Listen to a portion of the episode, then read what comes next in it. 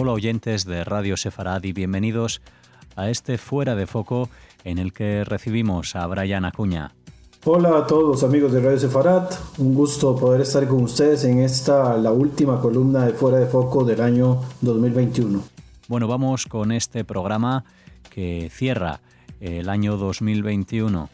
Esta columna, como había hablado en la última oportunidad que estuvimos desarrollando un poco sobre la, la visión 2022 para los acuerdos de Abraham, está pues dentro de esas tradiciones del calendario gregoriano, el calendario civil,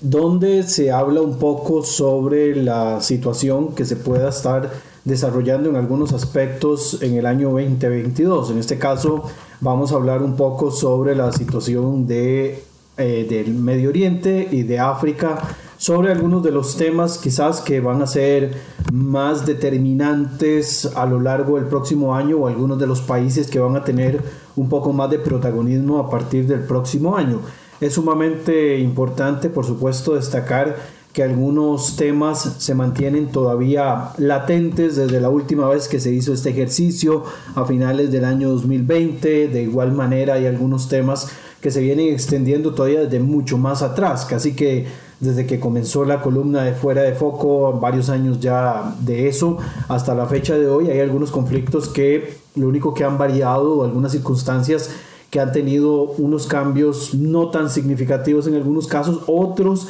que son bastante llamativos y que han generado algún tipo de movilización en cuanto a la forma en la que se abordan. Entre estos, por supuesto, cuando hablamos del conflicto entre palestinos e israelíes, tenemos una serie de cambios que si bien no desmarcan la profundidad y las bases del conflicto mayor, ¿verdad? Que tiene que ver con la resolución para tener que llegar a un acuerdo entre las partes eh, pues que se mantienen enfrentadas desde hace varias décadas, sí ha tenido algunas variaciones que evidentemente han generado pues un poco más de presión en los actores que están involucrados. Entre estos, por supuesto, lo que ya mencioné de la columna anterior, que eran los acuerdos de Abraham, que han llevado, digamos, a este proceso de sacar un poco la agenda palestina de todo el, el conflicto entre las partes involucradas. Pero bueno, a partir de esta columna y hasta donde me dé tiempo en este último espacio del año 2021, voy a tratar de abordar algunos de los temas más importantes, no son los únicos por supuesto, evidentemente la columna no me daba para poder ampliar todo lo que yo hubiese querido, pero al menos me da la oportunidad de tener un espacio para poder eh, desarrollar algunos de los elementos más importantes de este 2021 de cara al 2022. El primero de estos temas que voy a mencionar muy a gran escala es el tema de los de la vuelta a la negociación entre el P5 más 1 con el gobierno de Irán, ¿verdad? Este P5 que son los países del Consejo de Seguridad de las Naciones Unidas, se le suma el caso de la República Federal de Alemania y estos se sientan a negociar con la República Islámica de Irán con la intención de volver a una situación parecida, muy similar a las condiciones del acuerdo que se firma en el año 2015, acuerdo que fue firmado y desarrollado durante el gobierno del presidente eh, Barack Obama y que en la época actual pues tuvo su golpe en el año 2018 por medio del presidente Donald Trump, que nunca confió en que este acuerdo fuera algo benéfico para las potencias occidentales, ni tampoco para algunos de sus aliados en el Medio Oriente. Definitivamente este tema del un Irán nuclear seguirá siendo pues... Eh, pues tapa verdad de noticias a lo largo del próximo 2022 por cuanto mientras más cerca esté Irán de poder desarrollar la capacidad de tener eh, material nuclear que posteriormente pueda ser utilizado en, de forma balística o de forma militar, pues definitivamente va también a empujar, como lo he mencionado en otras oportunidades, a una región hacia una carrera nuclear bastante considerable y que no es nada despreciable. Eh, el hecho de que no se haya llegado en estos días a un acuerdo eh, positivo con respecto a las negociaciones entre Irán y las potencias occidentales sencillamente demuestra de que no existe, digamos, en estos momentos una, eh, pues, un interés por parte del gobierno iraní de llegar a algún acuerdo donde ellos tengan que deponer el aumento de capacidades que ha tenido hasta este, hasta este instante. Por lo tanto, bajo la tutela tanto del presidente Ibrahim Raisi, así como de, del Ayatollah Khamenei y todo el, consejo eh, de la Guardia Revolucionaria y todo el liderazgo religioso iraní, Evidentemente los cambios que puedan estarse gestando en este país pues no van a ser muy significativos, por el contrario, esto también va a gestar de que se siga fortaleciendo las alianzas contra Irán que se están desarrollando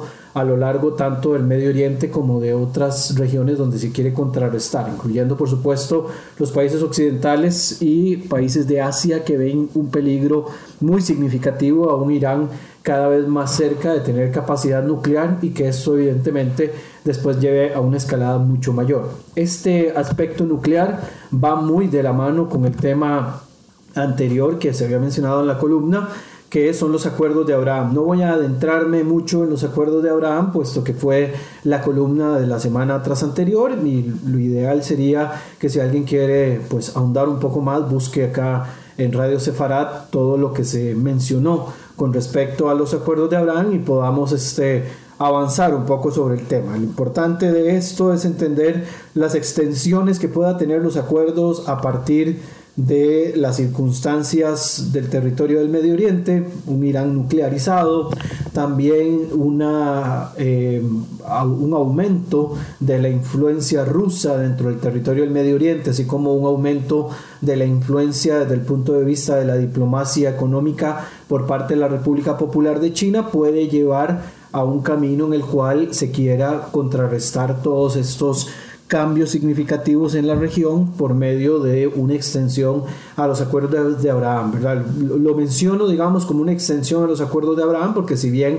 puede que tengan otro nombre en el momento en el que se lleguen a gestar, definitivamente que tienen muy o van muy de la mano con lo que se vino desarrollando inicialmente con esos acuerdos entre los gobiernos del Golfo y el Estado de Israel, ¿verdad? Recordemos que este acuerdo tiene como intención contrarrestar en dos frentes a dos potencias medias que están teniendo un fuerte auge dentro de la zona. Por un lado tenemos en las regiones del Golfo el mar Arábigo y cerca de los estrechos de Hormuz, estrechos de Adén y muy al contacto con el canal de Suez incluso y salidas hacia otras regiones asiáticas a la República Islámica de Irán, mientras que en las zonas al norte de África, así como en las regiones cercanas al Mediterráneo Oriental, en los accesos hacia las regiones de Asia Central, tenemos a la República de Turquía. Ambos países se han visto o se han convertido de alguna manera en una amenaza en algunas de sus políticas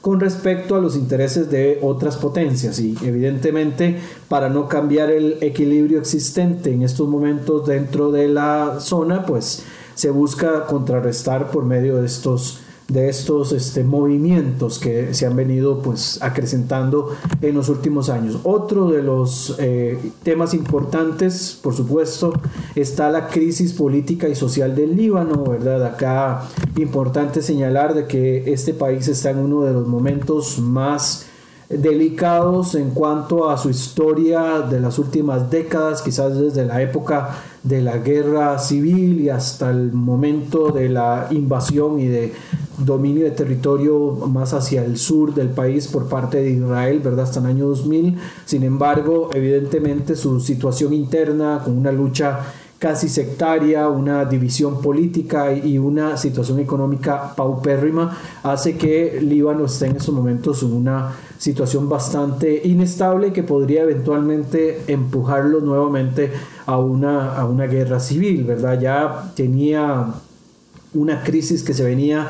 eh, implementando, que venía creciendo en los años y esto lo que vino fue a terminar de, impulsar esta situación. Hay que recordar que entre las crisis que tienen, además de una lira eh, pues libanesa devaluada, tienen problemas con el, con el Fondo Monetario Internacional, ¿verdad? Unas negociaciones que no han llegado a buen puerto, hay una diferencia económica bastante considerable, ¿verdad? Un país que se ha empobrecido, que ha sido empobrecido por alguna parte de la clase política, principalmente por aquellos que están ligados, perdón, al Hezbollah libanés y a los grupos externos que meten algún tipo de presión, ¿verdad? Que en este caso hablaríamos tanto de la República Islámica de Irán como el caso también indirecto de Arabia Saudita que se quiere involucrar en la situación política interna de Líbano y esto evidentemente los lleva a una, a una condición bastante lamentable. Además,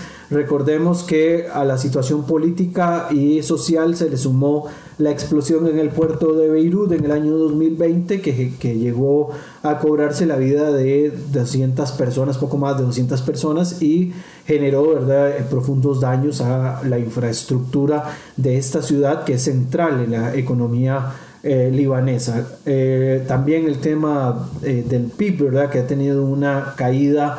de un 40% hasta el año 2018, ha tenido también un crecimiento de la inflación hasta el 200% en los últimos dos años y hay una eh, también una situación de crisis de combustibles y también por supuesto eh, una devaluación de la moneda que ya mencioné, ¿verdad? De casi el 90%. Estos son, digamos, las eh, fórmulas de una tormenta perfecta que eventualmente podría llegar a explotar y gestar una crisis mayor en el territorio libanés, algo que se quiere evitar, pero que definitivamente va encaminado, ¿verdad?, a profundizarse conforme van pasando los meses y van pasando los años en, en este territorio libanés.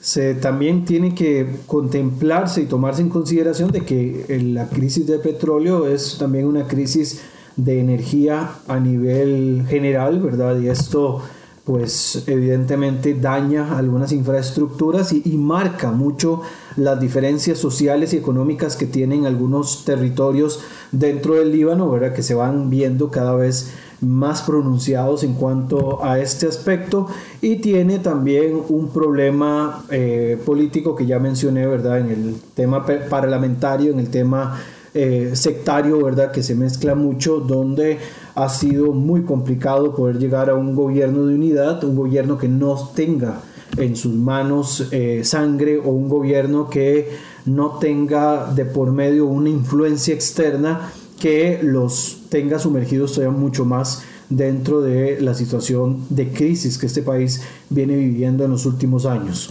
Otro tema que también seguirá siendo noticia, no solo en el año 2022, sino que lo ha sido en las últimas décadas, es el, el asunto relacionado con el conflicto entre israelíes y palestinos. Un conflicto que no avanza, ¿verdad? Un conflicto que se ha eh, transformado profundamente con la llegada de nuevos actores y con algunos cambios. Eh, en estos momentos quizás el cambio de gobierno en Israel, un cambio de gobierno a manos de Naftali Bennett podría eh, pues mantener la situación tal cual se encuentra en estos momentos sin un avance eh, pues importante en las negociaciones. Quizás el, el elemento más trascendental que hay en estos momentos es la escalada de violencia que se viene gestando desde los territorios de Cisjordania o de Judea y Samaria hacia eh, población israelí que está viviendo dentro de las colonias o de los asentamientos, así como también los ataques en otras ciudades de control israelí, incluyendo Jerusalén, que ha sido noticia en las últimas semanas por los ataques contra población civil, ¿verdad? Y en algunas ocasiones también contra eh, policías dentro del Estado que se han visto involucrados dentro de esta situación pues bastante importante. Igual ocurrió en Haifa, ¿verdad? O ha estado ocurriendo en otras, en otras ciudades. Esta escalada quizás es el elemento distinto de estos momentos que es importante de destacar dentro del conflicto, dentro de la crisis. Eh, fuera de eso, digamos, no, no ha habido mayores cambios. Tal vez donde han habido cambios más importantes y donde se podría esperar algún tipo de cambio significativo es dentro del conflicto de la división interna palestina tanto la situación del Hamas en la franja de Gaza, que cada vez se hace eh, pues más fuerte, ¿verdad? Políticamente hablando, y que también está ganando fuerza en los territorios mm, dominados por Fatah y dominados, digamos, por esta facción importante de la Autoridad Nacional Palestina. Importante también señalar dentro de esta situación política palestina el tema del liderazgo de Mahmoud Abbas que se ve cada vez más minado. Además de verse minado, está corriendo grandes riesgos de que eventualmente tenga eh, que ser suplido, ¿verdad? Ya sea porque Abbas pues ya por una cuestión de edad tenga que abandonar el puesto o porque definitivamente el desgaste ha sido demasiado y tengan que optar por gestar un nuevo gobierno, ¿verdad? Y un nuevo liderazgo. En esto, por supuesto, va a haber mucha mano externa intentando imponer un líder según a la usanza de los intereses que tengan cada uno. Ya hemos hablado de algunos casos, ¿verdad?, eh, relacionados tanto con líderes actuales que están muy ligados al liderazgo actual de, de Cisjordania o de la Franja de Gaza, así como también actores externos como el caso de Mohamed Daglan, ¿verdad? Que sería uno de los que tengan ahí la estafeta del mundo árabe para hacer, hacerse con el control de la presidencia palestina. Igual eh, esto es muy especulativo porque todavía no sabemos qué pueda ocurrir hasta el próximo año. Lo que sí es verdad es que se ha desgastado montones el, liderazgo del presidente Mahmoud Abbas que lo pueda llevar eventualmente a, un, eh, pues a una salida o a un cambio bastante significativo. Otro tema importante también manteniéndonos dentro del Medio Oriente, ya en un momento vamos a hablar de la situación africana más general, quizás de los temas más importantes, posteriormente ahondaré en otros en próximas columnas. El otro tema tiene que ver con la crisis humanitaria del Yemen, que no da eh, pasos hacia atrás, sino que se mantiene dentro de esta misma condición, una condición bastante lamentable, principalmente para la población yemení, ¿verdad? Hace unos días atrás se dio un bombardeo contra el aeropuerto de el, aeropuerto más importante en el Yemen, en la capital, en Sanaa, eh, que esto pues ha generado pues problemas para los vuelos humanitarios que han sido suspendidos tras los ataques contra el aeropuerto. A esto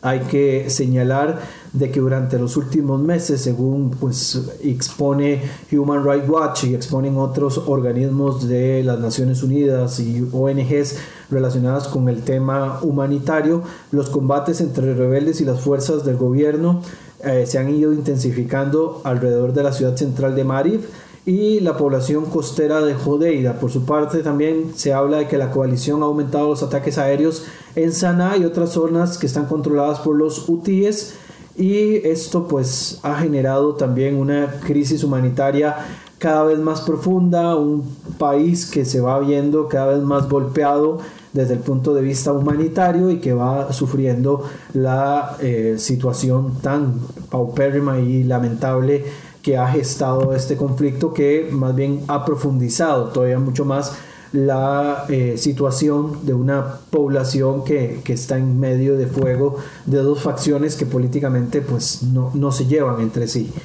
Otro país también dentro de la gestión del Medio Oriente con el cual voy a cerrar lo que tenga que ver con el Medio Oriente es el caso de Siria. En estos días se realizó otra cumbre ¿verdad? de las negociaciones de Astana eh, que se realizó en la capital de Kazajistán. Y la idea de esto es este, intentar llegar a una condición en la cual eh, Siria pueda tener una, eh, pues vuelva a una posición anterior donde el liderazgo total del territorio esté en manos de Bashar al-Assad, ¿verdad? Algo que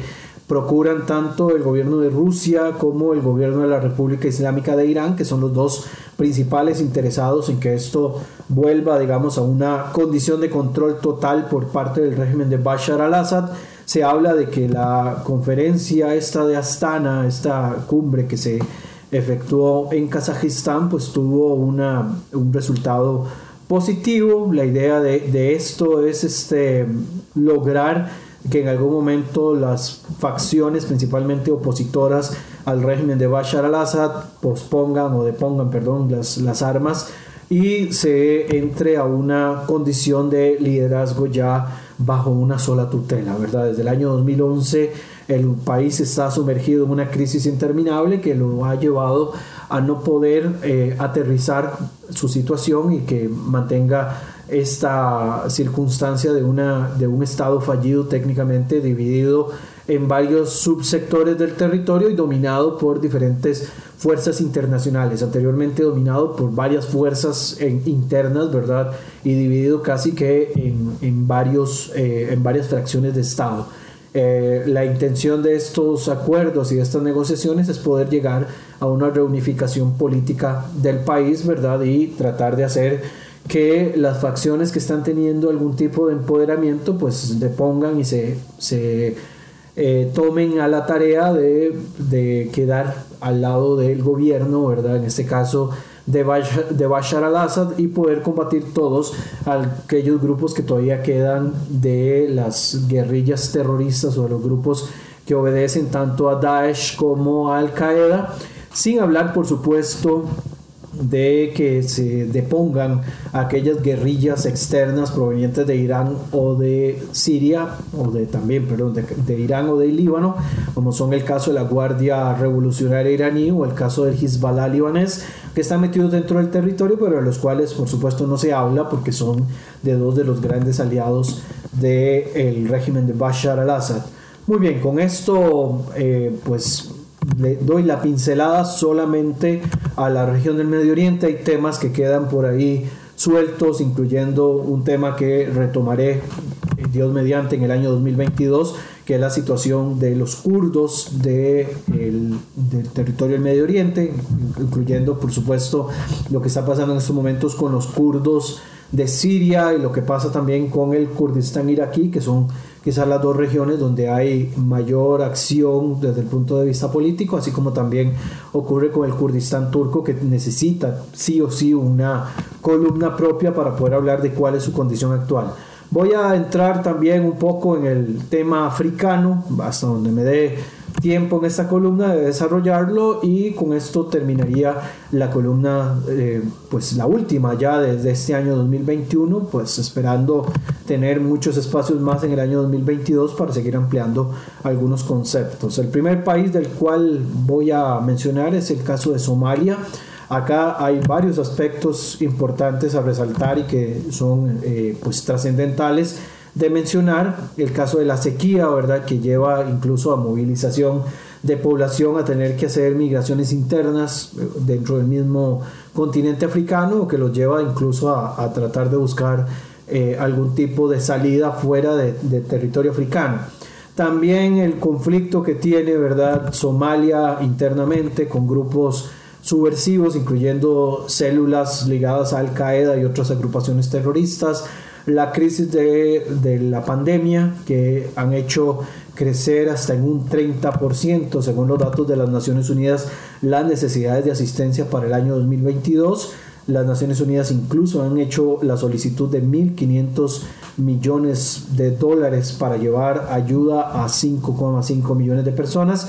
y han liberado también fondos de emergencia para evitar o para eh, pues tratar de contrarrestar un poco esta catástrofe que se está desarrollando. Otro país también que vive de las hostilidades y de una situación económica y social bastante considerable es el caso de Etiopía. Quizás de las noticias más determinantes de las últimas semanas son el enfrentamiento que tienen tanto el gobierno de Etiopía contra los rebeldes de la región separatista del Tigray, a quienes el, el gobierno directamente los considera como un grupo terrorista, ya llevan un año ¿verdad? De, mantenerse en estas condiciones de enfrentamientos y hay una negativa por parte del gobierno central de Etiopía de poder sentarse a la mesa de negociaciones y cesar las hostilidades contra el Frente Popular de Liberación del Tigray. En este caso, eh, el gobierno eh, ejecutivo de Etiopía tuvo, digamos, un rechazo a sentarse a, negociar directamente con Debretsion eh, Gebremichel, perdón ahí la, pronunciación, que es el líder del Frente Popular de Liberación del Tigray, algo que se intentó canalizar a través de las Naciones Unidas. La respuesta fue negativa, ¿verdad? Se mantiene entonces un enfrentamiento en esta zona también aumentando la situación social y política que este país viene enfrentando en los últimos años y el problema está en que no, no se quiera llegar a una condición un poco más eh, pues aterrizada para que finalmente llegue digamos a, a, poder resolverse este enfrentamiento que hay entre ambas partes que se, ambas partes que se mantienen en estos momentos en una crisis interminable. Otro país dentro del análisis de África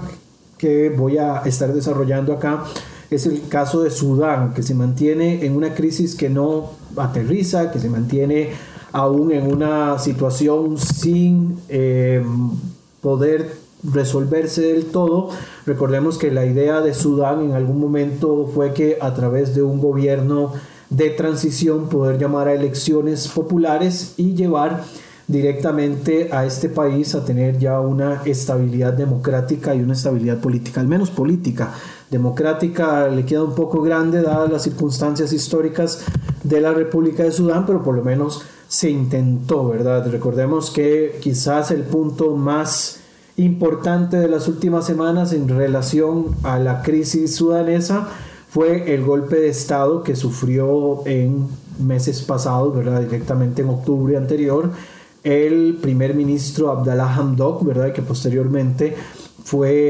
eh, después de una serie de negociaciones, retoma el poder eh, luego de que Abdel Fattah al-Burhan, que era el, líder de la eh, oficina militar,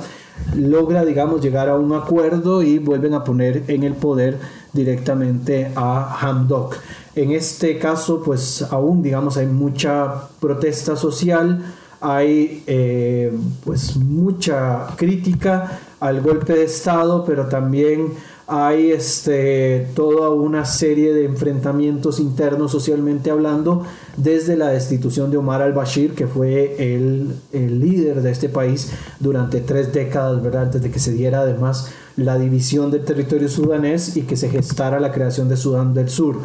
Eh, desde el año 2019 este país ha buscado sin éxito un proceso democrático y en octubre anterior, como ya lo mencioné, hubo un golpe de Estado, luego se restituyó Abdallah Hamdok al poder y se busca intentar de que el gobierno de Jartum pueda entrar de nuevo en este proceso de democratización hasta poder llevar a un gobierno de unidad ya un poco más considerable.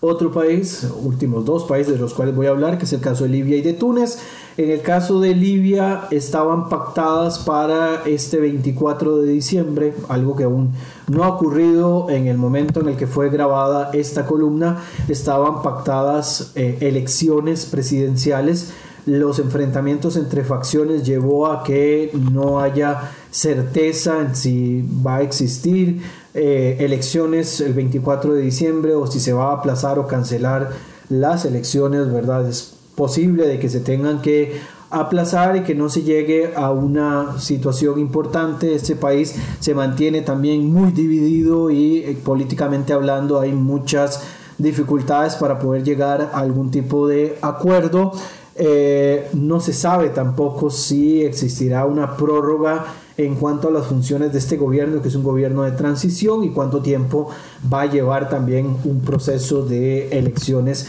populares. Se habla de que hay varios personajes claves en este momento en Libia. Uno de ellos es el primer ministro de gobierno de transición, que es Abdelhamid Dabeiba.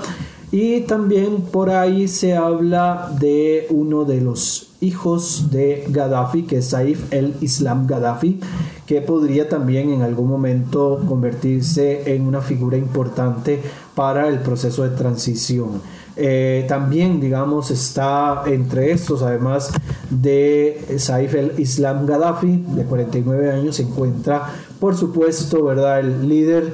que desde hace años se encuentra en la zona oriental del país dominando este territorio, que es Khalifa Haftar, que podría, digamos, también convertirse eventualmente en el presidente de la, del país. Eh, es importante eh, señalar de que el problema que tiene Haftar es que para una parte importante de la población libia, Haftar es considerado un criminal de guerra y podrían, eh, en caso de ser electo presidente, podría llevar a una nueva inestabilidad a este país desde hace años, pues desde, desde el asesinato de, de Gaddafi después de su golpe de Estado, pues no, no ha logrado, digamos, poder aterrizar y tener una condición pues importante o llevar a una estabilidad. Incluso ha llevado, por supuesto, al apoyo de, de potencias extranjeras que han hecho de las suyas, tanto desde el punto de vista político como desde el punto de vista geoestratégico, iniciable de la explotación y uso de los recursos estratégicos dentro de este territorio. Un territorio que desde hace ya ratos se ha convertido en una especie de estado fallido y que definitivamente eh, el 2022 tampoco apunta a que se pueda llegar a estabilizar nada de lo que, está, de lo que este territorio esté pasando en estos momentos. Y finalmente, de lo último que vamos a hablar es de la situación de Túnez, un país que también ha entrado en una condición bastante importante en la cual pues el presidente Kais Sayed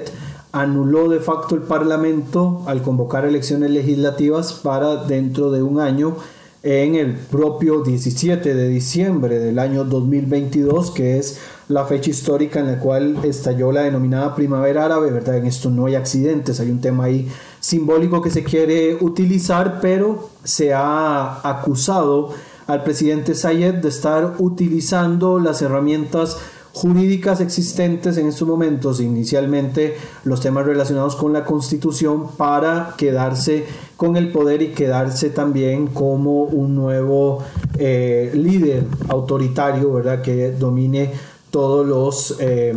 todos los poderes del Estado. Este es quizás uno de los elementos más importantes, un Túnez que había sido muy significativo en positivo por la, la situación de la primavera árabe, ahora con la llegada de Sayed, pues parece que todo apunta, si no hay algún cambio, si las propias autoridades militares del país no lo impiden, todo hace indicar de que Sayed pues se va a convertir en otro nuevo líder autoritario a lo cual ya nos tienen acostumbrados algunos de los estados eh, árabes a lo largo de la historia. Recordemos que el último líder militar que tuvo, que tuvo Túnez, perdón, fue el caso puntual de Cine el Abidine Ben Ali, ¿verdad? quien estuvo durante muchísimos años gobernando el territorio de una manera autoritaria y que la intención de Túnez, siendo quizás uno de los países más abiertos democráticamente hablando y socialmente hablando del mundo árabe, era poder entrar también a una condición un tanto más pluralista y democrática. Con la llegada de Kais después de este golpe político que dio, el temor es que eventualmente el, el asunto pues escale hacia otra condición. Evidentemente, pues quedan temas por abordar y desarrollar porque eh, ambas regiones son muy amplias y complejas, pero al menos en esta pincelada tenemos un avance sobre los elementos a los cuales darles prioridad el próximo año 2022. Vamos a seguir los pasos de lo que está ocurriendo y de ser necesario vamos a retomar algunos de los elementos mencionados en esta columna. Les deseo a todos los amigos tanto a los amigos en la radio como a cada uno de los escuchas, un excelente inicio de año 2022, que sea también el inicio de cosas grandes para cada uno de ustedes y como siempre desearles que sea un año dulce y bueno para cada uno. Saludos cordiales desde San José, Costa Rica. Igualmente para ti, Brian, y para todos los oyentes de Radio Sefarad especialmente para los de Fuera de Foco.